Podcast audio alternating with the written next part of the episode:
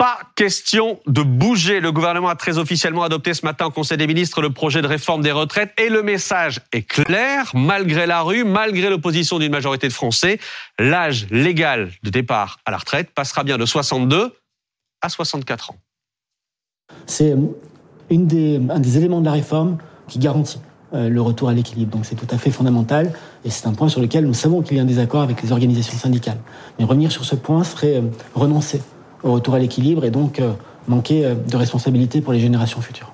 On ne bouge plus. Bonsoir Jérôme Fourquet. Bonsoir. Merci d'être là, politologue et directeur du département Opinion et Stratégie en entreprises euh, à l'IFOP. Vous avez coécrit notamment La France sous nos yeux aux éditions du Seuil.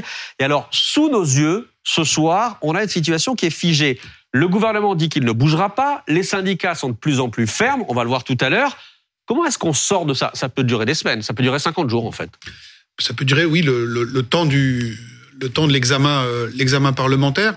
Euh, néanmoins, si on se réfère à un, un, mouvement social euh, que tout le monde a en tête et que les syndicats convoquent toujours comme l'archétype d'un mouvement victorieux, c'était ce qui s'était passé en novembre-décembre ouais. 1995. Alors il y avait aussi beaucoup de monde dans la rue, mais euh, quand on regarde la, la, chronologie des événements de l'époque, les mouvements dans, de manifestation s'accompagnaient d'une grève extrêmement suivie dans toute une série de, de services publics. Et là, euh, autant la mobilisation de jeudi dernier a été mmh. massive, autant le fait qu'on décide du côté syndical de se donner euh, rendez-vous dix jours plus tard et que sur cette période, en tout cas pour l'instant, il n'y ait pas de mouvement massif euh, ni à la SNCF, ni à la RATP, ni à EDF. À l'époque, vous dites pour l'instant parce qu'on sent quand même que ça frétille, que ça se prépare. Hein. Oui, en, en, encore faut-il être en capacité euh, d'emmener un nombre suffisant de grévistes pour installer un rapport de force. Parce que ce qu'on voit là aujourd'hui, c'est qu'on est à l'épreuve de force. Chacun montre les muscles. Et encore faut-il que les, les, les, organisations syndicales soient en capacité de faire pression. Ils ont le rapport de l'opinion pour eux. Hein, toutes les enquêtes euh, convergent ouais. avec des scores massifs de Français qui sont opposés à la, à la réforme des retraites. Et plus euh, on rentre dans le détail, plus l'opposition euh, à la réforme augmente. Mais dans, dans, dans, cette guerre euh, entre les deux de détermination, il y a un élément qui est quand même important, c'est qu'il y a une petite bascule qui s'est opérée. C'est-à-dire que dans les sondages, ce qu'on a vu pendant toute la première période, c'est qu'autant il y avait 68% à peu près de Français hostiles à la réforme, mais il y avait dans le même temps 68% de Français pensaient qui pensaient qu'elle allait se faire et qu'il allait Macron aller jusqu'au bout. Là, ouais. on a vu une petite inflexion parce que ce chiffre est passé mmh. dans l'Odoxa de samedi à 59%. Est-ce que ça, c'est pour vous c'est un signal d'une bascule. Alors, oui et non, c'est-à-dire qu'on voyait bien que l'opinion était partagée entre colère et résignation. Mmh. Et donc, ce que vous indiquiez, la résignation était très forte au, au, début du mouvement. Sans doute que les opposants étaient ragaillardis par euh, les images qui ont été montrées euh, de cortèges très fournis jeudi, le fait qu'il n'y ait pas non plus de violence, et donc tout soit passé euh, dans les meilleures conditions possibles. Maintenant, le, le pronostic, c'est pas encore complètement inversé. Et encore une fois, si, je pense, si on s'en tient uniquement à des rendez-vous ponctuels euh, toutes les semaines ou tous les dix mmh. jours. Ça suffira pas. Le gouvernement, si tant est qu'il ait une majorité à l'Assemblée, hein, il y a donc les tractations ouais. avec les LR, est-ce que les apprentis frondeurs d'En Marche euh, vont rentrer euh, dans le rang ou pas? Et donc, il faut, encore une fois, monter le, le, niveau de conflictualité du point de vue des organisations syndicales pour que euh, la, le, le, train des rails, si je puis dire. On va rentrer dans le détail encore une fois ce soir, les femmes, les seniors, etc. Ce sera dans un instant, mais juste avant, le gouvernement répète euh, depuis plusieurs jours que c'est un problème de pédagogie, qu'il doit faire la pédagogie de sa, de sa réforme. Les ministres sont dépêchés sur tous les plateaux pour le dire. Euh, pédagogie notamment sur la nécessité de faire la réforme. Et alors là, pavé dans la mare, juste avant le week-end, avec les mots du président du Conseil d'orientation des retraites, le fameux corps, Pierre-Louis Bra Pierre-Louis Bras, je vais y arriver, euh, son président, ne nie pas les déficits à venir, mais le dit très clairement, il n'y a pas de dérapage en vue. Écoutez-le. À la fois, il y aura moins de cotisants par rapport aux retraités, mais ce qu'on donnera à chacun des retraités par rapport à ce que gagne chacun des cotisants sera moindre. En gros, une stabilisation dans la plupart des hypothèses des dépenses de retraite par rapport au PIB. D'accord? Donc, ce qui permet au corps d'affirmer que les dépenses de retraite ne dérape pas, euh, sauf si, euh, voilà, en tout cas, dans le cadre des hypothèses euh, convenues. Pas de dérapage. Que le président du corps dit ça, c'est une cata pour le gouvernement. Alors effectivement, ça, ça tombe pas au, ça tombe pas au bon moment. Et ça donne du grain à moudre aux opposants qui expliquent que les Français ont déjà traversé toute une série de crises mmh.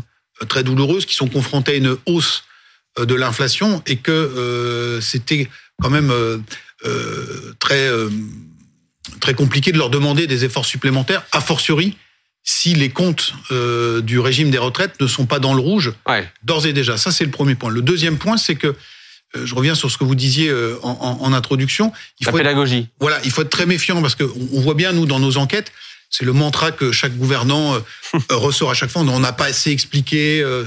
et les Français, quand ils entendent ça, ils ont le sentiment qu'on les prend pour des imbéciles et que euh, celui qui profère son déficit de pédagogie, euh, eh bien quelque part confesse que lui il est très intelligent et qu'il a il a juste Mm. péché par le fait qu'il n'avait pas été suffisamment convaincant. Or, quand on interroge les Français, ils sont assez au clair sur les tenants et Ils ont aboutissants compris de la réforme. ont, ils ont compris qu'elle était non pas nécessaire et surtout qu'elle était très injuste. C'est-à-dire Voilà. que ça, c'est quand même, ça a été répété encore tout le week-end en éléments de langage par le gouvernement. C'est comme ça que c'est La réforme compris. juste et en fait, les Français ont très bien compris que cette réforme était injuste et de fait, elle l'est. Mm. Alors ça se cristallise beaucoup sur les fameuses personnes qui ont commencé à travailler à 18, 19, Ouais. 20 ans, qui pour elles euh, vont voir euh, le nombre d'annuités augmenter, ce qui n'est et ce qui n'est pas le cas sur les ceux qui ont fait des études supérieures et qui vont pouvoir euh, en gros euh, partir à l'âge de départ à l'âge de, de départ à la retraite qui était déjà Mm. euh, indexé sur le nombre d'annuités qui étaient prévues par les réformes précédentes. La réforme des retraites avec deux focus ce soir, les seniors et les femmes qui sont en train de devenir le cœur des critiques de l'opposition. On en parle avec Jérôme Fourquet, évidemment, qui est toujours là, et avec Marc Toiti. Bonsoir Marc. Bonsoir. Merci d'être là, économiste, président du cabinet AC Défi, auteur de Reset 2, Bienvenue dans le monde d'après, euh, aux éditions Bouquelis. Marc, on commence par quoi, les seniors ou les femmes? Le senior. Euh, Bah, alors, c'est- ça- ça femmes, tombe pile poil. pour les femmes, donc je, je- Ça tombe me fait de pile la poil. de voir qu'elles elles vont souffrir. on parlera des femmes dans un instant. D'abord, les seniors, effectivement, avec le gouvernement qui, qui a semblé un peu bouger, et en fait, ce soir... Il bouge euh, pas tellement finalement. Alors, il faut rappeler tout d'abord le, le, le cœur du problème. En France, le taux de l'emploi des seniors, même s'il a augmenté euh, ces dix dernières années, il reste faible. On est à 56% à peine. Quand on dit senior, c'est entre 55 et 64 ans, alors qu'on est à 60,5% pour le reste de l'Union européenne. Donc, le gouvernement a proposé ce fameux index senior, un outil pour mesurer et suivre l'évolution de l'emploi des seniors dans les entreprises. Ça concernerait uniquement les entreprises de plus de 300 salariés qui devront publier donc un index. Alors, ce sera le 1er novembre 2023 pour les entreprises de plus de 1000 salariés et à partir du 1er juillet 2024 pour celles de plus de 300 salariés. Alors, il y a plusieurs indicateurs qui vont proposer cet index. On ne sait pas encore exactement lesquels. Ça reste à définir avec les, partenaires euh, sociaux.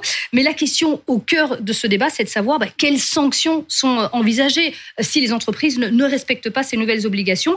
Écoutez ce que dit le, le ministre du Travail. Il assure qu'il y aura des sanctions si euh, l'index n'est pas publié. Ce non-respect pourrait être, sera euh, accompagné euh, d'une sanction, une sanction financière, et avec une obligation de négociation euh, en cas de positionnement insuffisant ou insatisfaisant sur l'index, puisque nous réintégrons l'emploi des seniors au titre des, items de négociation entre partenaires sociaux obligatoires au, sein des entreprises.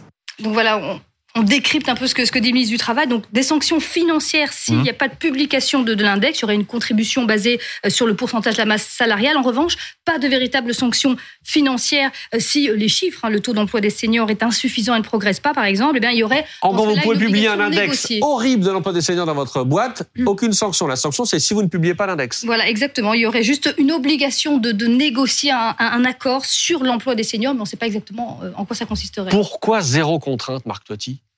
Disons que c'est un peu compliqué, encore une fois, déjà, de faire cet index. Puis déjà, est-ce qu'il va servir à quelque chose? C'est-à-dire qu'aujourd'hui, il faut bien prendre conscience qu'on ne peut pas obliger ni un senior de travailler s'il n'a pas envie, ni une entreprise d'embaucher un senior si elle n'a pas de demande, si elle n'a pas d'activité. Donc c'est là aujourd'hui, c'est, c'est, enfin, on n'est pas du tout dans un cadre, on va dire, normal d'une économie, euh, je dirais, euh, de liberté, si vous voulez. Et parallèlement, encore une fois, n'oublions pas, c'est quoi le problème numéro un de l'emploi des seniors? C'est la formation. C'est-à-dire que le vrai enjeu, et là aujourd'hui, c'est que nous avons des pénuries de main-d'œuvre. le salaire aussi, parce qu'un senior coûte plus cher, évidemment, un Oui, salaire plus, oui, plus mais, oui, élevé mais, qu'un. oui, mais ça, encore une fois, Ah, le problème du salaire, non, mais le problème du salaire, c'est ce qu'on appelle la productivité. C'est-à-dire, effectivement, dans des emplois pénibles, c'est clair qu'un jeune, il a plus de force qu'un senior, c'est sûr. Mais dans des, dans d'autres types d'emplois, par exemple l'informatique ou les services, etc., euh, bah, globalement, euh, il n'y a pas tellement de différence. Et surtout, un senior, il a de l'expérience. Donc ça veut dire qu'entre guillemets, il a une meilleure productivité. Donc Hum. c'est normal qu'un senior, qu'un senior soit mieux payé qu'un qu'un junior, puisqu'il a cette expérience. Il peut également former des plus jeunes. Voilà, tout le problème est là. Mais il faut qu'il ait les formations adéquates et ce que veulent également les entreprises. Aujourd'hui, on a des pénuries de main Et sauf que là, il n'y a pas là-dessus sur la formation. bah, bah non, c'est ça le rien, problème, c'est Samuel. que, encore une fois, et puis parallèlement, n'oublions pas que depuis pendant des années, on a incité justement les seniors à faire des pré-retraites. Hum. Donc il y a une sorte de schizophrénie, c'est-à-dire d'un côté on dit bah, partez en pré-retraite, puis non, non, finalement on veut vous garder. Donc c'est un peu compliqué. Puis dernier point, je vous rappelle qu'on a un, un des droits du travail les plus complexes du monde, les plus les plus chargés. Donc encore ajouter une autre, une autre contrainte pour les entreprises, je suis pas sûr que ça soit une bonne solution. Et sur cette euh, question du taux d'emploi des seniors, il y a un argument qui est souvent mis en avant contre la réforme, qui est que de toute façon, à 60 ans, par exemple, le taux d'emploi est très faible. Mhm. Mais c'est oublier euh, l'effet d'horizon, c'est-à-dire qu'aujourd'hui, les entreprises n'embauchent pas à 60 ans. Pourquoi? Parce qu'elles savent qu'à 62 ans, l'employé partira à la retraite. Si l'âge de départ à la retraite est reporté à 64 ans, l'équivalent, le taux de, d'équivalent 60 ans sera à 62 ans. Donc mécaniquement, le taux d'emploi des seniors augmentera avec une réforme comme ça de la retraite. Il faut le rappeler, je pense. Bon, c'est ce qu'on observe en Suède, par exemple. Effectivement, quand Ouais, on a augmenté euh, l'âge de départ à la retraite, mécaniquement, je pense ce que vous Mmh. disiez, c'est le que euh, le- les seniors, l'emploi des seniors a augmenté. Mais on a aussi un problème d'employabilité, effectivement, Mmh. aujourd'hui des seniors. Il y a une étude qui a été faite par, euh, par le CDE qui montre qu'entre l'arrivée sur le marché du travail et la sortie du marché du travail, pour rester à la page, il faut multiplier par 9 ses connaissances. Donc, alors bon, après, c'est un calcul spécial, mais je dis par là, c'est que si effectivement on l'a passé, parce que là on fait des formations, mais en veux-tu, en voilà, Oui. des formations avec une, une vraie une politique demande derrière, c'est une politique globale, et c'est pas par le petit bout de la lunette qu'on va réussir à. Et là, pour l'instant, on n'a pas Anna. Mais sur cette question de l'index senior, il y avait quand même un enjeu politique extrêmement important pour la majorité, parce que vous aviez toute, toute une partie de l'aile, de ce qu'on peut encore appeler l'aile gauche de la Macronie, qui réclamait au fond que des gages soient Mmh. donnés euh, par Emmanuel Macron euh, pour montrer qu'on emmerdait les patrons, pour le dire hein, simplement. C'est-à-dire Ouais, ouais. qu'il y avait, il y avait cette volonté-là. Qu'on leur demande Vous aussi avez- des efforts. Qu'on demandait des efforts aux patrons. Vous avez même entendu François Bayrou dire qu'il fallait augmenter les cotisations patronales. Alors Voilà. il s'est fait, il s'est fait taper euh, sur les doigts euh, par l'Élysée, mais à l'Élysée, on disait que peut-être qu'il allait falloir ben, demander quelque chose aux patrons. Et cette idée-là de, de créer une contrainte euh, pour l'employabilité des seniors, ça faisait partie des pistes de réflexion. Donc c'est très intéressant de voir que politiquement, si vous voulez, cette idée, elle a été sur la table et finalement, elle a été retoquée au profit d'une mesure qui n'est que symbolique et qui ne va pas du tout apaiser euh, qui que ce soit. si Jérôme vous voulez. Fourquet, c'est ça qui pose problème là-dessus. Pour les seniors notamment, euh, c'est le fait que là non plus, on ne demande pas vraiment d'efforts aux entreprises dans cette réforme-là. C'est ça aussi qui passe pas. Oui, et puis euh, on, doute aussi, euh, au regard de ce qui se passe euh, concrètement aujourd'hui sur le marché du travail, de euh, la capacité de tous ces seniors à, à rester et des entreprises à jouer le jeu. On a, on a réalisé euh, récemment une, une enquête à l'IFOP pour euh, le club Landois qui est, qui est piloté par le, le groupe Bayard sur euh, les seniors et on, on voit qu'entre 35 et 40% des seniors en activité nous disent qu'ils ont le sentiment d'avoir fait l'objet soit de discrimination, soit qu'on leur a refusé une formation ou une promotion du fait de leur âge. Mhm. Donc il y a aussi toute une révolution culturelle. Alors on peut jouer sur l'effet d'horizon, en disant à partir du moment où il y a pénurie, mécanique. pénurie de main d'œuvre et puis que euh, on- tout le monde a bien conscience que l'âge de départ va être reculé, le regard sur les seniors en entreprise va changer, mais tout ça s'est construit très progressivement. Vous parliez tout à l'heure des, des plans de pré-retraite. La société française a, a complètement euh, avalisé ce phénomène-là et tout le monde y a trouvé son compte. Des, des salariés qui partaient plus tôt, des entreprises qui pouvaient écréter leur pyramide des âges. Et il faut bien voir que euh, la retraite en France, c'est une très vieille histoire. Quand euh, en, à l'IFOP en 2021, donc euh, on a réalisé une enquête sur le 40e anniversaire de la victoire de François Mitterrand en 81. On a interrogé les Français sur quelles étaient les mesures emblématiques de ces deux septennats. Ce qui arrivait en 1, c'était la cinquième semaine de congé payé, et en 2, la retraite à 60 ans. Et c'était même en tête parmi les ouvriers et les employés, loin devant la peine de mort, qui était restée dans la mémoire des cadres et des professions intellectuelles. Et donc, ce qui se joue aujourd'hui, Mhm. quand la maquette initiale du projet, c'était même 65 ans, c'était au terme de plusieurs réformes de retraite successives depuis 93, d'effacer Ouais, on efface 80. effacé 80 qui reste encore dans les mémoires de très nombreuses personnes. Hein, donc on voit bien qu'il y a aussi une bataille culturelle et que tout ça, ça fait deux générations et que les repères ont été installés dans la société et on comprend aujourd'hui euh, intellectuellement les réticences de beaucoup de Français à euh, aller dans ce aller dans cette direction-là. Pour beaucoup de Français, la, la retraite c'est un peu l'oasis Mhm. euh, auquel on accède une fois qu'on a passé toutes les, toutes les, tous les obstacles ou toutes les embûches de la vie professionnelle. C'est comme une L'Oasis, ça vous fait sûr, Marc Totti, mais c'est vrai en Non, réalité. il y a deux points. C'est que bon, on a quand même une chance humanitaire, c'est qu'on vit de plus en plus longtemps. Hein, tant mieux, on vit aujourd'hui 23 ans en moyenne à la retraite. Alors évidemment, ça dépend de la pénibilité, etc. Certains euh, disparaissent avant, malheureusement, mais c'est quand même. euh, alors, aux années 60, on vi- on vivait à peu près deux ans et demi à la retraite. Là, on vit 23 ans. C'est quand même un, un progrès, je dirais, humanitaire. Et après, tout le problème qu'on n'évoque jamais, c'est le pouvoir d'achat. C'est-à-dire qu'effectivement, si on, on part plutôt à la retraite, pourquoi pas? Mais quel va être le pouvoir d'achat que nous allons avoir pendant cette retraite? Donc c'est là où la retraite actuelle, elle est très inégalitaire, parce que ceux qui ont les moyens de se constituer une belle retraite vont pouvoir le faire. Alors ceux qui n'ont pas les moyens, justement, ils auront une petite retraite pendant plus longtemps, finalement. Et donc, c'est vrai que c'est un progrès de partir tôt à la retraite, mais si on n'a pas de pouvoir d'achat, si on doit on est resté devant la télé, bon, on, est, regarde BFM, c'est très sympa, mais si vous voulez... euh, Mais je vous le confirme. euh, c'est c'est Le pas gain non plus, euh, je dirais, hein. euh, un Le- but de la le- vie, si Le vous gain voulez. est très minime. Le gain en, en termes de pouvoir d'achat avec cette réforme des retraites est très minime. C'est ce que j'évoque. C'est- C'est c'est très peu. C'est ce que en réalité, il y a quand même, quand on parlait de la justice, c'est Marc Totti, du coup j'ai une question pour vous. Oui. Euh, L'impôt sur les sociétés a baissé quand même de façon considérable depuis plusieurs années, sous François Hollande, sous Emmanuel Macron. Et c'est vrai que dans ce côté justice, injustice, il y a cette idée, et on voit bien que pour Emmanuel Macron c'est atroce parce que lui c'est l'attractivité de la France, mais est-ce qu'on n'aurait pas pu demander un petit effort aux entreprises pour soulager un peu les salariés et rendre, donner une petite, un petit signal de justice à l'opinion pour faire passer une réforme du recul d'âge, mais peut-être atténuée à 63 ans ou, Non, moins d'annuité. en, en augmentant les impôts, les impôts, c'est ça En- en- En augmentant les cotisations des entreprises petite cotisation. Ils ont eu beaucoup de cadeaux Alors, ces dernières années. non, hein. Il n'y a, pas que tout le monde a eu des cadeaux. De toute façon, c'est tout le problème de cette, de cette Bah, réforme. L'impôt sur les si sociétés. vous voulez, en- depuis le, le- le Covid, en deux ans et demi, la dette publique française a augmenté de 582 milliards d'euros. Je sais pas si on se rend compte des sommes. C'est pas qu'effectivement, quand on dit là, il manque 10 à 12 milliards, on se dit, bah, attendez, Bah voilà. il y avait l'argent magique, c'est tombé, pourquoi on continue pas? Le problème, c'est que cet euh, argent magique, justement, a créé une forte inflation que nous, nous payons, nous, les citoyens, et qu'aujourd'hui, bah, la Banque centrale européenne ne finance plus cette dette. Mais l'impôt sur donc, les ça sociétés, c'est plus de marge pour les J'y entreprises. j'y arrive. Mais, attends- mais attendez, mais avant d'avoir un impôt sur la société, il faut avoir de la marge. C'est-à-dire qu'il faut avoir de la croissance. Et là, le problème que nous avons aujourd'hui, c'est que malheureusement, on a une croissance qui est en train de se déliter et les entreprises qui sont en difficulté. Et n'oublions pas que si, c'est d'ailleurs tout le problème de la réforme de la retraite. Malheureusement, même si elle est votée, dans 4-5 ans, il faudra en faire une autre. Parce qu'elle tape sur un taux de croissance de 2,5% et un taux de chômage de 5%. Donc on les aura pas. Donc tout le problème est là, c'est qu'effectivement aujourd'hui, comme nous sommes numéro un, mon Dieu, des impôts, on va pas encore les augmenter. Par contre, peut-être réallouer effectivement certaines dépenses de l'État, ça oui. Parce que là aussi, n'oublions pas que nous avons la chance en France d'avoir un, un- un État qui est surpuissant, 57% de notre PIB, numéro 1 au monde. Donc c'est pas un problème de moyens, de quantité, c'est un problème d'allocation de ces moyens. Donc plutôt de dire, il faut faire payer assis à, à Pierre Paul ou Jacques, aux entreprises ou aux autres, non, il faut sortir de cette culture de lutte des classes. Il faut que l'État aujourd'hui repense complètement sa dépense pour mieux réallouer et pour donner du pouvoir d'achat. Moi, c'est ça qui m'inquiète Samuel. aujourd'hui, c'est que euh, derrière cette réforme de la retraite, le ras-le-bol, à mon avis, vient pas seulement de la retraite. Je sais pas si vos enquêtes le confirment.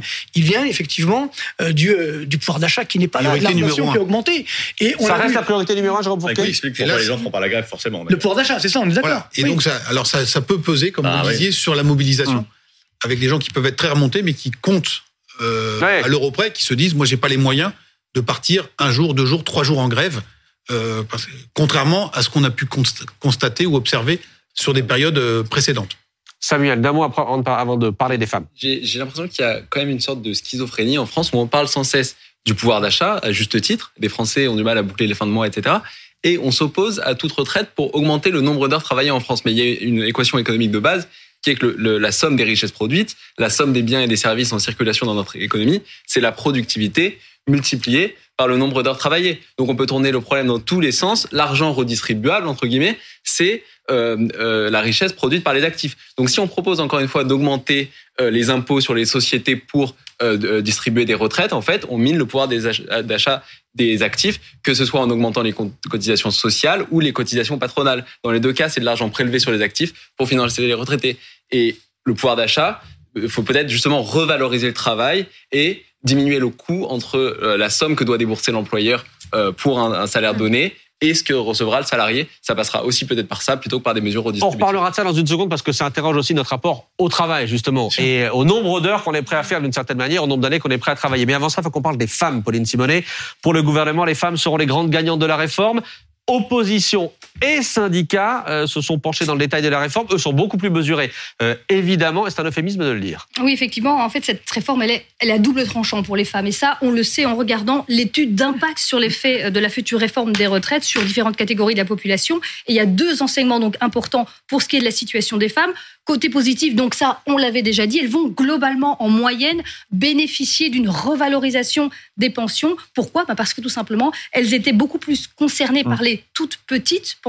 Donc, euh, elles seront plus nombreuses à bénéficier de la revalorisation de, de, ces petites pensions. On voit ce que ça donne euh, dans les chiffres, avec par exemple, pour euh, ceux qui sont nés en 1972, on voit qu'il y aura une augmentation de plus 0,9% pour les hommes, et c'est quand même une différence assez importante, plus 2,2% pour les femmes, tout en rappelant hein, que les hommes gagnent, enfin, ont des retraites plus importantes euh, que les femmes euh, largement on plus comble importantes. un mais tout petit peu. On comble un petit peu tout ça. En revanche, ce qu'on n'avait euh, pas trop encore vu dans le détail et ce que nous dit cette étude d'impact pour les femmes, c'est que, en fait, eh bien, les, les, les femmes vont devoir travailler plus longtemps. Regardez, on prend à nouveau cet exemple des assurés nés en 72.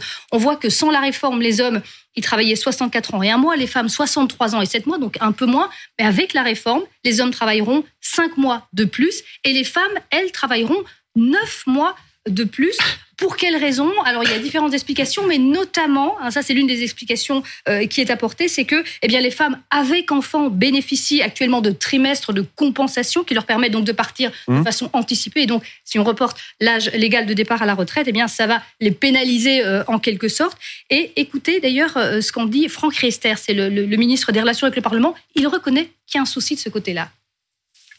Ce qui se passe, c'est que les femmes, pour pouvoir euh, euh, atteindre leur durée de cotisation, utilisent, et c'est bien légitime et on le conforte dans cette réforme, utilisent notamment des trimestres validés par enfant. Et donc, euh, ça leur permet d'accéder plus facilement au trimestre minimum pour pouvoir valider une, une- une retraite euh, sans décote. à- Voilà. Évidemment, si vous reportez l'âge légal, elles sont évidemment un peu pénalisées par euh, ce report de l'âge légal. On n'en disconvient absolument pas. Donc les, les En femmes revanche- sont pénalisées par. euh, non, mais elles sont un peu, un peu plus impactées du Que fait que. Écoutez-moi. Sur ce point-là particulier, elles sont un peu plus impactées que les hommes, puisqu'elles bénéficient de trimestres par enfant que les hommes Mmh. n'ont pas euh, pour euh, ces enfants. Jérôme Fourquet, on parlait de pédagogie tout à l'heure. Quand vous avez un ministre qui vient à la télé et qui reconnaît ce que disait Pauline Simone un instant, je cite Franck Riester, hein, si vous reportez l'âge légal, elles, les femmes donc, sont un peu pénalisées. On parle là du temps de, du temps de travail pour le coup. Là aussi, c'est dévastateur. Bien sûr, et euh, on voit bien ce qu'on ce qu'on disait tout à l'heure, c'est plus on rentre dans le détail et on sort des mesures phares, et plus les Français commencent à s'approprier les choses, à essayer de se projeter sur leur cas personnel, Mhm.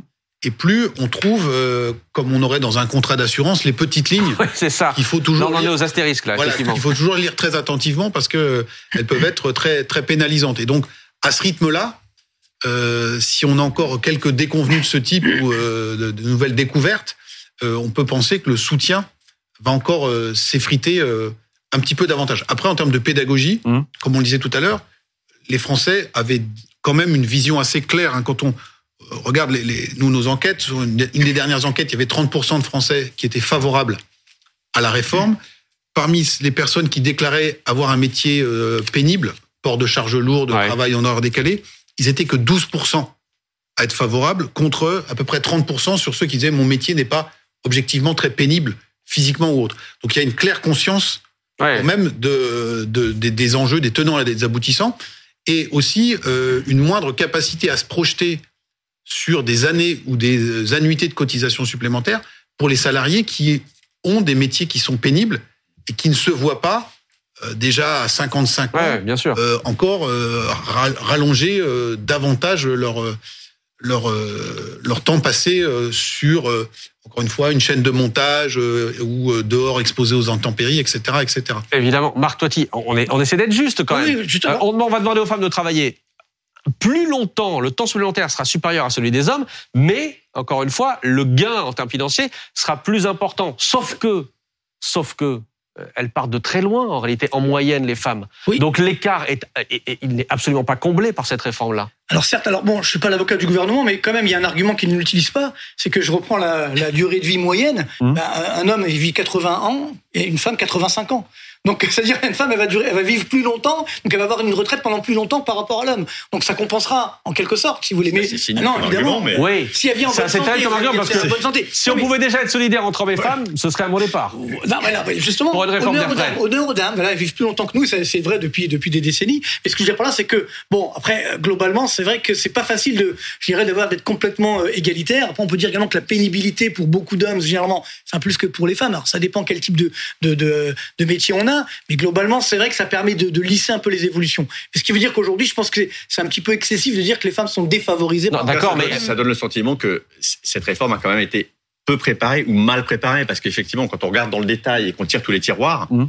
euh, on se rend compte à quel point euh, il y a des choses trappes absolument partout Bah, il y a Ça des efforts, il y a des efforts à demander. Le gouvernement demande des efforts. d'une impréparation et d'un manque de cohérence même dans la façon Oui, dont parce ça a que été sur les construit femmes, le gouvernement avait justement insisté un sur fort. les revalorisations. C'est vrai que l'un des arguments, c'était de dire, bah, Et, pour les et femmes, on a l'impression qu'ils découvrent eux-mêmes, en fait, au fur et à mesure, pour certains, c'est le cas de Esther qui avait l'air bien embarrassé, euh, ils découvrent pour certains qu'en réalité, c'est pas si clair que ça. Et ça, c'est un handicap évidemment important qui va en plus ressortir pendant le débat euh, à l'Assemblée. Non, mais le drame, c'est que c'est une réforme rigide. Ça veut dire, je pense que l'erreur, elle est d'imposer un âge, alors qu'on doit laisser du choix, justement, un degré de liberté aux Français, aux Françaises. Donc voilà, bah, si vous voulez partir un peu plus tard, vous pouvez le faire, il y aura une retraite en conséquence. Vous partir un peu plus tôt, là aussi, il y aura des conséquences, avec bien sûr la pénibilité. Mais et c'est ça qui, je pense, pose problème. Et un autre point, justement, par rapport, alors c'est l'enquête INSEE qui le dit, l'indicateur de confiance des ménages n'a quasiment jamais été aussi bas en France. Il n'y a pas eu d'effet Coupe du Monde, par exemple, c'est au mois de décembre. Ouais. On pensait que ça allait pas du tout. La confiance des ménages a encore baissé. C'est-à-dire que les Français aujourd'hui sont à cran. Ils sont vraiment extrêmement inquiets. Si même donc- Mbappé n'y peut rien. ah ouais, vous vous rendez compte Alors donc tout, tout ce cafouillage n'est pas, à mon avis, de nature à améliorer. Donc c'est vrai qu'au-delà des grèves, des manifestations, je pense qu'il y a un ras-le-bol des Français. Mhm. Et, et c'est c'est- cette réforme des retraites qui pourrait être euh, ratée finalement, ça serait le verre d'eau qui pourrait faire déborder le vase. Anna. Mais quand vous parlez d'imposer un âge, vous savez que le premier qui était hostile à cette idée, c'était Emmanuel Macron Oui, oui, oui, lui-même. oui, C'est-à-dire oui, que Il disait que c'était hypocrite. Il, il- il disait que c'était hypocrite. Et à l'époque, si vous voulez, il avait fait campagne en 2016-2017, hein, donc première candidature à la sur euh, un projet qui lui tenait à cœur, vraiment, enfin au cœur et à l'esprit, c'est-à-dire cette réforme universelle euh, à point. Il considérait que c'était le seul système juste et précisément que toutes les questions d'âge pivot, etc., étaient hypocrites.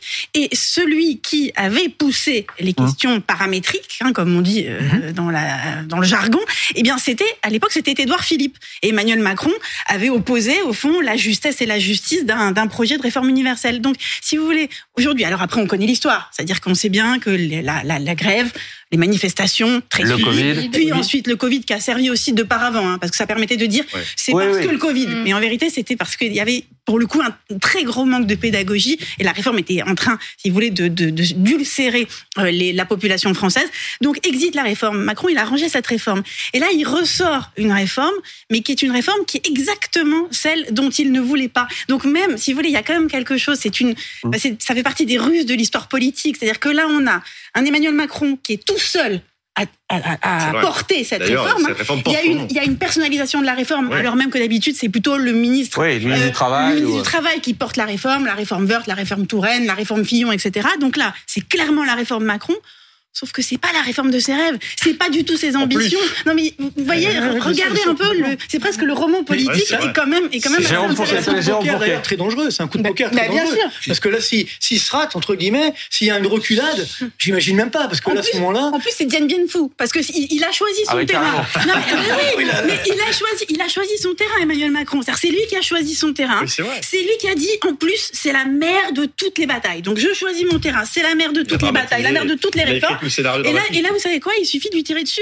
C'est-à-dire qu'en fait, tous les opposants euh, peuvent, euh, peuvent juste envoyer des requêtes, puisque la cuvette, la cuvette est là. Jérôme Four- Fourquet, Diane Bien Fou. Cuvette de buvette. Ouais, bah oui. Oui, bien sûr. Je parlais de la Euh, cuvette de Diane Bien Phu, Monsieur Fourquet. Alors, euh, vous disiez qu'il il était seul. Il y a quand même un, un ministre, euh, ministre du SOP. On l'a vu, on l'a vu d'ailleurs, Voilà. Monsieur Mais- Dussopt. et, et vous parliez de la chute de confiance des ménages. Et euh, de manière assez perfide, certains de vos confrères ont ressorti les propos de ce ministre quand il était à l'époque socialiste en 2010 et qui, disait pique-pendre déjà de la retraite Fillon. Donc, quelque chose qui est très mortifère, c'est euh, voilà ce qu'on disait tout à l'heure, il faut faire davantage de pédagogie. Et quand on voit à quelques années d'écart des responsables politiques qui tiennent de manière très convaincue des discours qui sont radicalement opposés sur un même sujet.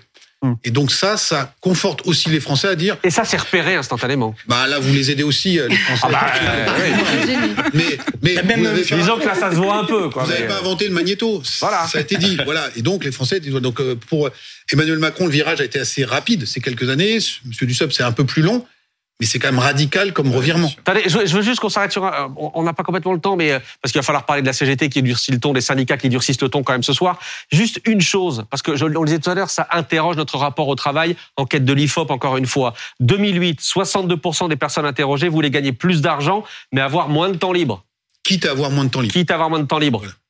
Aujourd'hui, 61% veulent gagner moins d'argent pour avoir plus de temps libre. Voilà. On a complètement inversé cette proportion. Voilà, alors- C'est en l'espace de, en l'espace de quoi? De 14 ans, c'est complètement fou. Alors, 2008, on est en. La crise. Oui, mais c'est les la crise et c'est les débuts aussi du quinquennat Hum. de Nicolas Sarkozy, qui est Travailler en partie élu sur travailler plus pour gagner plus.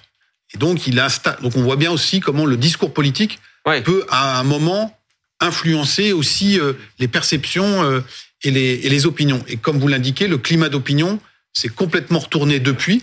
Et donc, on n'est pas là, on n'est pas du tout là-dessus. Alors, euh, Emmanuel Macron, on est sans doute conscient. Il a voulu, euh, en choisissant son terrain, euh, aussi euh, affronter les, les, les éléments, puisque euh, vous vous souvenez qu'au moment de ses vœux, il répète à 17 reprises, c'est par notre Ouais, travail. Euh, et donc, je pense qu'il a toutes ces enquêtes. Ouais, en tête, bien il sûr. voit tout ça, mais il, Il essaye de. voilà, mais il considère que c'est que c'est c'est de son devoir que de Mm. Faire augmenter le nombre d'heures travaillées euh, dans le pays pour essayer de financer un certain nombre de réformes. Sauf que euh, par euh, manque de chance pour lui, le climat d'opinion dans la société française a radicalement évolué sur la question du, du rapport au travail. Évidemment. C'est les salariés, On- pas les indépendants, pas les artisans. C'est les, les salariés uniquement. Parce qu'on peut imaginer que c'est peut-être différent comme euh, rapport au travail chez les artisans ou Oui, chez mais les il indépendants. pèse, il pèse Il pèse assez moins. peu euh, par Mais rapport il y a au aussi le Covid qui est passé par là, dans la Bien mesure sûr. où effectivement, on a cru que l'argent tombait du ciel, hein, glo- globalement. Et à partir de là, cette valeur travail qui avait déjà été pas mal dévalorisée pendant depuis les 35 heures, etc. Là aujourd'hui, c'est c'est encore plus dramatique. Et ce que vous disiez tout à l'heure, on a oublié que d'où vient la création de richesse Elle vient du travail. Et ça, malheureusement, on, on l'a perdu de vue et c'est extrêmement dangereux. Merci Marc Toiti. On va continuer à parler des, des retraites, mais je vous remercie d'avoir été avec nous. Reset 2, bienvenue dans le monde d'après aux éditions Boukeli, c'est votre dernier ouvrage. Merci d'avoir été là. On va, dans un instant, la CGT, euh, Céline Verzelletti va nous, va nous rejoindre. Euh, on va continuer à parler des retraites parce que ça se durcit du côté des syndicats. Menace de grève reconductible, menace de coupure de plus en plus précise contre ceux qui soutiennent la réforme, contre les milliardaires aussi. Ça, c'est ce que brandit la CGT Énergie. Si les agents en Assemblée générale décident de mener des actions diverses, et notamment des coupures ciblées, ça pourrait être organisé. On va faire de la sobriété énergétique, c'est-à-dire qu'on va euh, certainement cibler euh, les personnes qui euh, aujourd'hui euh, mènent de l'activité, mais nous on considère que leur activité elle n'est pas essentielle. Bonsoir, bonsoir Céline Verzelletti. Merci d'être là, secrétaire confédérale de la, de la CGT. Ça se durcit ce soir. Vous reconnaissez que vous êtes en train de durcir le ton clairement face au gouvernement? Alors durcir le temps, euh, oui, peut-être, euh, certainement, puisque de toute manière, vous l'avez vu, hein, le 19 janvier, nous étions euh, très nombreux et nombreux, de, de- au moins 2 millions dans la rue, euh, des taux de grève très importants, et puis finalement, euh, pas de réponse du gouvernement, ou si une réponse, mais qui est absolument pas satisfaisante, puisque il n'a- il n'entend pas euh, justement écouter la rue aussi et une grande partie de la population. Votre collègue Meneplier dit la grève c'est bien mais ça suffit plus. Vous le diriez comme ça Ah ben la grève c'est euh, c'est euh, c'est très bien, c'est important et je pense que plus on sera nombreux justement à faire grève et, et, et mieux ça sera et plus ça sera efficace pardon et je pense que ça fera reculer euh, le, le gouvernement. Maintenant en effet chaque professionnel a un outil de travail qui est différent et en fonction de cet outil de travail la grève a un effet un effet différent. Donc euh, euh, c'est vrai que nos camarades les électriciens lorsqu'ils font grève eh bien, ça a un impact et on peut cibler euh, euh, certaines personnes, comme ça a été dit. On peut aussi remettre l'électricité gratuite pour les crèches, les écoles, les hôpitaux, pour ceux qui ont des difficultés aussi Mhm. euh, à pouvoir se payer l'énergie. Donc c'est très bien. Et puis euh, il y a d'autres secteurs aussi euh, qui, euh, euh, qui, euh, qui, qui qui peuvent avoir euh, des, des impacts particuliers. Et on va lorsque parler des vacances, on va parler des vacances mais- et des transports dans une seconde, Oui, Samuel. bien sûr. Euh, J'ai une question pour Oui. vous. Euh, quand votre collègue dit que Oui. euh, il ciblera éventuellement, parce que c'est ça qu'il faut entendre, il l'avait déjà dit la semaine dernière, des élus qui voteraient la loi, des élus chez eux. En leur coupant l'électricité, etc. Ouais. Dans leur permanence. Non, C'était non, dans leur permanence. Non, non, Pardon, non, non, pardon. mais oui, mais c'est quand même pas tout à fait pareil. parce que je pense qu'on ne dort pas dans les permanences. Mais les élus, je pense pas qu'ils dorment dans les mais ça, permanences. ça reste, ça reste leur endroit. Ça reste, ils sont ciblés C'est personnellement. d'accueil, oui. Euh, est-ce que vous cautionnez et est-ce que vous considérez que c'est jouer le jeu démocratique d'utiliser sa, son, son, son pouvoir euh, d'influence, sa position stratégique dans un endroit pour cibler personnellement des gens pour qu'ils votent comme vos amis veulent qu'ils votent? Est-ce que c'est pas un peu problématique? Et est-ce que vous cautionnez à 100% Ah non, c'est pas c'est pas pour obliger quelqu'un à voter, je ne sais quoi, parce que ça on peut pas de toute Mm. manière, et puis c'est pas notre volonté. Euh, c'est euh, euh, simplement de dire et de dénoncer une réforme qui est injuste et qui va avoir par contre un impact très concret chez les salariés, c'est-à-dire travailler au moins deux ans de plus, c'est pas rien. Et, et pour ceux qui ont des carrières longues ou des métiers pénibles, c'est pas rien non plus. Alors couper quelques instants l'électricité dans des permanences des élus, franchement, c'est c'est vraiment que- symbolique. mais- C'est pour dire, écoutez, nous, on essaye de vous dire des choses, on a d'autres propositions, vous ne nous entendez pas, vous ne nous entendez Mais- pas, et bien peut-être qu'en coupant l'électricité quelques minutes, ça va peut-être vous que- faire réagir. que c'est Voilà, pas une Enfin, remise en après, euh, question de, de tout le jeu démocratique? Parce que vous dites que jeu vous démocratique êtes- vous dites- que, parce qu'en fait, ce que vous franchement, dites, euh, la que- démocratie, moi, Ah je trouve qu'elle est piétinée ce que depuis vous un dites, c'est certain temps. ce que vous dites, c'est que vous jugez ça légitime parce que vous trouvez la réforme injuste. C'est votre avis, c'est votre droit. Mais il y a des gens, par ben exemple, a- a- c'est- très concret, a- a l'étude des d'impact le dit Non, mais d'accord. les c'est pas députés qui votent la loi, c'est- les syndicats. Non, mais c'est très, Sûr, déjà. ça, Non, mais que la réforme soit injuste, c'est Oui. discutable, mais c'est totalement Oui. votre droit de le penser. Oui. Et vous avez des bons arguments. Mais Oui. il y a des gens de tous bords politiques Oui. qui croient en des causes, qui ont des arguments pour les défendre. Est-ce que vous soutiendrez que eux aient recours à des moyens comme ça pour soutenir, je sais pas, mettons des mesures d'extrême droite? J'imagine que vous jugeriez ça scandaleux. Pourtant, ce serait la même logique parce que Non, de leur point de vue à eux, le- ce serait légitime parce qu'ils croiraient en leur cause. Donc, est-ce qu'il faut pas faire attention et se dire, parfois, la fin ne justifie pas les moyens parce que la fin, on la définit toujours subjectivement et on n'est pas en en démocratie, on n'a jamais que la, la, la fin ne justifie absolue. pas les moyens, moi je suis tout à fait d'accord. C'est pour ça que par exemple, moi je trouve que quand le gouvernement euh, impose des réformes par le biais du 49.3, même si c'est prévu euh, constitutionnellement, je trouve que c'est pas une bonne méthode. Mais là, on parlait de vos méthodes à vous. Nos méthodes, c'est euh, le droit de grève. Le droit de grève, c'est constitutionnel. D'ailleurs, Mmh. dire, c'est quand même un peu le 49.3 finalement. On peut nous le reprocher, mais euh, c'est un droit protégé par la Constitution. Et, et, et nous, salariés, on n'a pas finalement 50 moyens pour s'exprimer et exprimer notre Donc, vous mécontentement. attends, attendez, sur Anna, 40 ans, attendez, Anna, C'est la manifestation et la grève. Donc voilà, je pense que c'est des moyens. euh, Attendez, fait- Jé- Jérôme Fourquet, une chose. Est-ce que, est-ce que oui. ces méthodes-là, euh, vous arrivez à voir si elles sont validées par l'opinion d'une certaine manière? On les, on les a pas testées euh, pour l'instant. Une par une? Voilà, et euh, il faudra voir si jamais elles se, elles se mettent en place. Après, je pense qu'il y a effectivement le distinguo entre euh, un local professionnel qui peut être une permanence d'un élu et euh, le cibler chez lui. Donc je pense que l'opinion là serait très sensible. Ouais. Oui, bien sûr, c'est pour ça. On a parlé des permanences. Euh, pas... Je pense que la, la CGT euh, connaît ses classiques. Hein, on fait, euh, monsieur- je crois que c'est Monsieur Martinez qui a fait référence à Robin des Bois en disant euh, Mhm. on va couper chez les riches et on va on va Oui, parce que le but, c'est de couper Oui, ça, chez les milliardaires aussi. ça, ouais. Et donc je pense que si on, si on cumule les deux, vous demandez en termes de réaction dans l'opinion, ça peut être ça peut être très positif. Aujourd'hui, c'est des boulangers qui, qui défilaient dans Qui la rue. absolument. Si par exemple la CGT Énergie euh, rebranche euh, ou met à pas cher l'électricité, Oui, mais c'est ce qui a été proposé. bon, vous voyez, donc voilà, on à pas Marseille, de exemple. Ça, ce sera validé. Pour aider Anna- les boulangers. Anna Voilà. Cavana. Mais Voilà. il y a quand même un problème de légalité. C'est-à-dire que dans, dans, dans ce jeu démocratique, est-ce qu'on a, est-ce qu'on a le droit euh, de, de couper l'électricité en ciblant, euh, je veux dire, euh, un milliardaire ou euh, à l'inverse, euh, quelqu'un qui, euh, qui aurait besoin de votre aide en payant euh, Bah, la réponse est non. moindre coût Je, je Céline suis Verzelletti, que non. C'est-à-dire La est réponse dans- est non. on est dans l'illégalité. C'est-à-dire que là, vous sortez, autant vous avez parfaitement le droit de faire grève, et grève même tous les jours, autant vous n'avez parfaitement, vous n'êtes pas en droit de couper Après, l'électricité ça fait de façon ciblée. euh, des actions euh, militantes qui parfois peuvent être à la limite de la légalité. Mais là, on n'est pas à la limite, on ce ne sont pas des actions illégal. violentes, nous nous estimons qu'à un moment donné, on peut être à la limite de la légalité Oui, vous êtes pas à la lorsque c'est dans l'intérêt général. Oui, Oui, vous n'êtes pas à la limite de la légalité. c'est vous pas violent. Mais, Non, c'est mais pas c'est vous illégal. définissez l'intérêt général. C'est ça le problème, c'est que c'est pas vous qui le définissez. euh, Vous avez votre, votre notion, votre, votre idée de l'intérêt général, mais en démocratie, c'est pas vous qui le définissez. En démocratie, c'est qui qui va le définir à Bah, l'intérêt général députés. euh, Ah c'est- le gouvernement lorsqu'il Non, mais c'est la loi. La loi définit ce qu'on peut faire pour Non, promouvoir la loi c'est notre autre chose. version de l'intérêt loi, général. Libre la loi c'est la loi. Vous oui, avez mais la raison, loi- mais c'est pas forcément l'intérêt général. mais la loi, c'est tout à fait discutable. mais la loi, vous êtes les lois elles changent d'ailleurs. Vous êtes prête à passer outre la loi, la légalité, pour faire une, pour mener une action. Si c'est pour euh, gagner du progrès social, pourquoi pas? À partir du moment où ce sont des actions qui ne sont pas violentes. On est bien euh, précis, euh, on est bien là-dessus. On ne, veut pas d'actions violentes. Par contre, on veut des actions qui soient efficace pour le progrès social de, de la majorité, de la, de la totalité Mais des d'aller salariés. cibler des Oui, milliardaires, à un moment par donné, exemple. quand on a un gouvernement complètement irresponsable qui nous impose tout et des régressions sociales, eh bien oui, il faut, il faut euh, durcir le ton. Verzelletti, effet. d'aller cibler des milliardaires, par exemple, qu'est-ce que ça apporte? Ça apporte que là c'est pareil, c'est euh, c'est Oui. très symbolique tout ça. C'est pour dire qu'il y en a marre. Ce gouvernement protège les plus riches.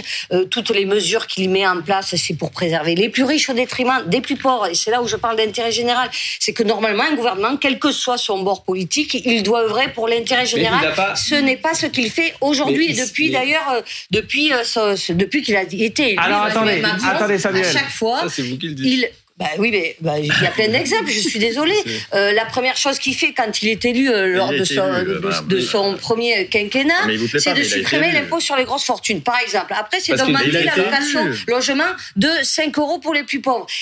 Après, c'est de Mais- faire le- mais les réformes sur l'assurance chômage juste- pour que Non, non, les attendez, attendez, Samuel, il faut qu'on qu'on avance, il faut qu'on avance, parce qu'il y a un autre, il y a un autre problème très concret. plus pauvres Si je prends votre logique, Attendez, non, Samuel, pardon. Il y a un problème très pénalisés. concret qui va se Oui. poser. Très concret. Menace de grève reconductible, notamment dans les transports. Ça, c'est Sudrail qui le dit, avec les vacances qui arrivent en ligne de mire. Philippe Martinez, votre patron à la CGT, dit, bah oui, pendant les vacances, il y aura aussi des actions. Écoutez, Fabien Villedieu, à Sudrail, lui, clairement, est pour des grèves reconductibles à la SNCF. Je ne sais pas à partir de quand on partira en grève reconductible, mais ce qui est sûr, c'est qu'à un moment donné, on partira en grève reconductible. Après, les vacances, c'est une chose. Mais vous savez, les vacances, dans trois semaines, on n'en parlera plus. Par contre, si on perd là, eh ben, on en parlera tous les jours de la retraite à 62 et 63. Je peux vous dire que les gens, ils auront les boules. Des fois, mieux vaut ne pas avoir son train pour partir en vacances, mais avoir la possibilité de partir à la retraite à 62 ans, voire certains 60 ans, plutôt qu'avoir son train et finalement être obligé de travailler jusqu'à 64 ans, ce que les Français ne veulent pas. Est-ce que là, Fabien, Four- euh, Fabien Fourquet, Jérôme Fourquet, Fabien Villedieu, euh, Jérôme Fourquet, est-ce que là, on peut avoir quelque chose de, comment dire, qui peut gratter un peu l'opinion? Si, par exemple, euh, on s'attaque au train, si je puis dire, entre guillemets, on s'attaque aux vacances, Ouais, euh, est-ce que, est-ce que là, ça peut, ça peut commencer à gratter? Alors, euh, si on se, on se réfère à la précédente réforme des retraites avortée en, en 2019, on rappelle qu'il y avait eu 55 jours de grève Mhm. consécutifs à la SNCF et à la RATP, avec une intensité de la grève, certes variable se- selon les jours. Et on avait vu que, pour autant, l'opinion n'avait pas décroché dans son soutien aux opposants à la réforme. Et quand on analysait dans le détail euh, des résultats, le soutien était euh, à peu près identique en Île-de-France et en province, alors que euh, c'était les franciliens, de par l'usage des transports en commun, qui étaient au quotidien Hmm. les plus pénalisés. Donc, si la grève ne dure pas trop longtemps, et si elle est perçue par une majorité de Français comme étant allant dans le sens de la défense de leurs intérêts, alors d'après ce qu'on les précédents nous ont montré, il y a une capacité à encaisser et accepter, euh, accepter ces, ces désagréments. Euh, Vous aviez une suggestion, Oui, Antonin bah, avec, avec juste un, Ouais. un élément qui change. On parlait de 95, etc., etc. Il faut voir qu'aujourd'hui, on a un quart des salariés français qui travaillent, en- qui sont en télétravail au moins deux jours Mmh. par semaine, et on est sans doute à 35-40% de télétravailleurs en Île-de-France. Donc, on a aussi une capacité aujourd'hui plus forte Ouais. À euh, encaisser euh, des désagréments dans les dans les transports. Moi, j'ai une vacances. suggestion pour les vacances. Attention, Moi, j'appelle la, suggestion CGT, d'Antonin André. j'appelle la CGT à ne pas contrôler les billets dans les trains, laisser rouler les trains, mais en revanche, la SNCF, les billets seront gratuits. Et puis, dans les remontées mécaniques, au lieu de bloquer les remontées mécaniques, vous les faites pas payer. On les forfaits, ça coûte très cher. Vous démocratisez le ski d'un coup, vous appelez tous les gens à venir dans les stations de ski à les remplir, et le ski et gra- les remontées sont gratuites pour tout le monde. Et là, vous faites faire Céline Verzelletti, qu'est-ce que vous vous répondez le ski. Je vais vous répondre parce que vous voyez, il y a d'autres, actions comme ça qui sont populaires et qu'on a faites et on s'est retrouvé au tribunal. Par exemple, justement, faire passer euh, les gens euh, dans les véhicules gratuitement sur les autoroutes. C'est populaire. Ouais. Vous êtes d'accord On l'a eu fait à plusieurs reprises.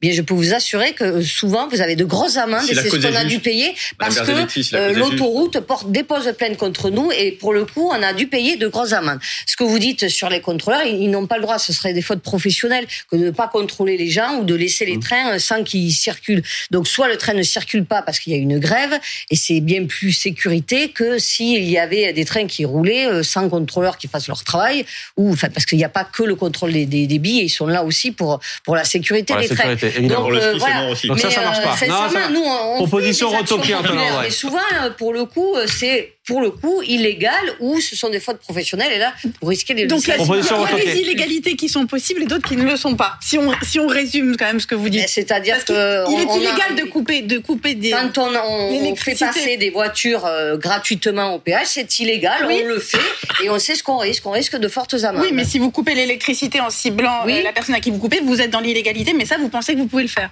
Eh bien, euh, Il y aurait pas d'amende Oui, cas-là à part qu'on Si, peut, si. on se, on sait- à partir du moment où c'est illégal, eh bien, vous exposez, vous pouvez être exposé.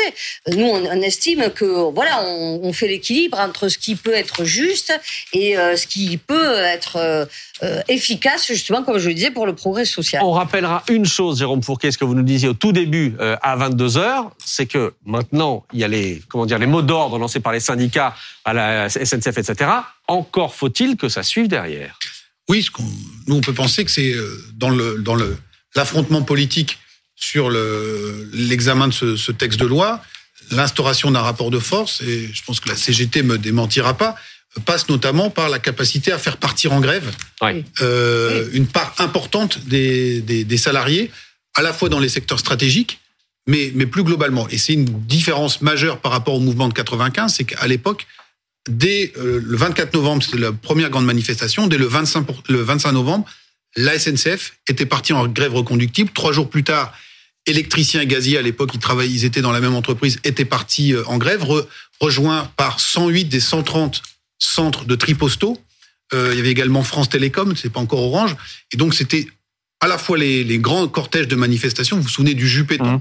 Alain Juppé avait dit tant qu'il n'y a Ouais. pas 2 millions de personnes dans la rue, je défile. Donc, les organisations syndicales avaient relevé le, le défi. Mais il y avait aussi, euh, au long cours, des grèves qui avaient euh, considérablement marqué le, le pays.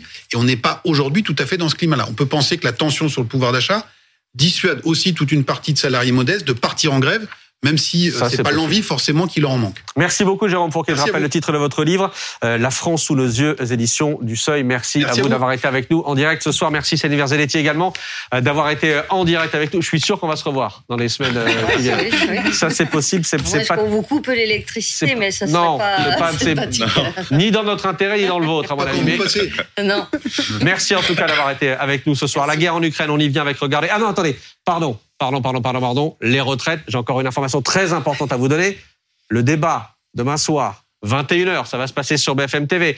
Regardez l'affiche, Olivier Véran, euh, Mathilde Panot pour la France Insoumise et J- Jordan Bardella pour le Rassemblement National. Débat à 21h autour de cette réforme des retraites, en direct évidemment sur BFM TV. J'aurai le plaisir d'arbitrer le débat avec Aurélie Caz demain soir, 21h sur BFM. Ça c'est dit.